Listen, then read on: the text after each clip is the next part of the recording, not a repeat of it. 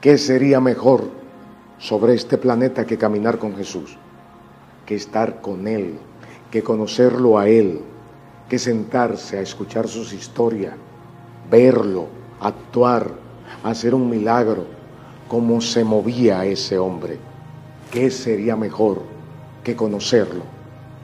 Cuando Jesús estuvo en esta tierra, tomó doce hombres a los que le dio el privilegio de conocerlo, de caminar con Él, de estar con Él, de ir a todos los lugares con Él, de pasar experiencias de vida o de muerte con Él, a quienes Él le anunció todo lo que pretendía hacer. Hasta les reveló cosas que venían directamente de su Padre. A ellos les dijo que Él era el mismo Dios en esta tierra. Ellos lo creyeron y eso hizo que dejaran todas sus actividades para estar con Él. Porque caminar con Jesús debió ser la mayor experiencia por la que pasa un hombre. Así que ellos, estando junto a Jesús, Jesús en un momento se acerca y le dice, ustedes han caminado conmigo, ustedes han estado conmigo, ustedes me han visto hacer milagro, levantar muerto, ustedes tienen todo el conocimiento de quién soy yo, hasta la tumba me vieron vencer, pero les voy a decir algo, eso no es suficiente. No se muevan de Jerusalén hasta que no llegue sobre ustedes lo sobrenatural, la manifestación del Espíritu Santo que vendrá y estará con ustedes, no se muevan de Jerusalén hasta que no lo vean.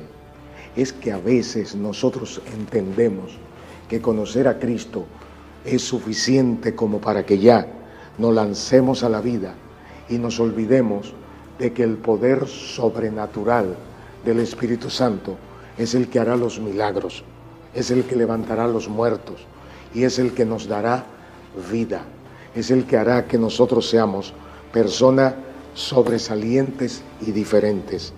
Yo quiero que la iglesia entienda que en este día conocer a Jesús, estudiar de Jesús, leer de Jesús, no es suficiente.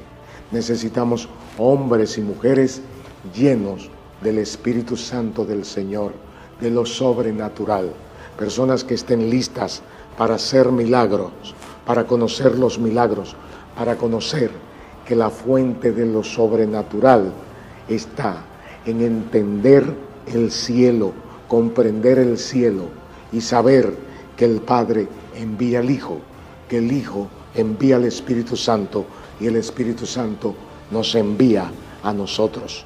Así que hoy estamos aquí en la era del Espíritu Santo para ver la manifestación del cielo y nosotros como cuerpo de Cristo llenarnos de esa esencia poderosa que se llama Espíritu Santo.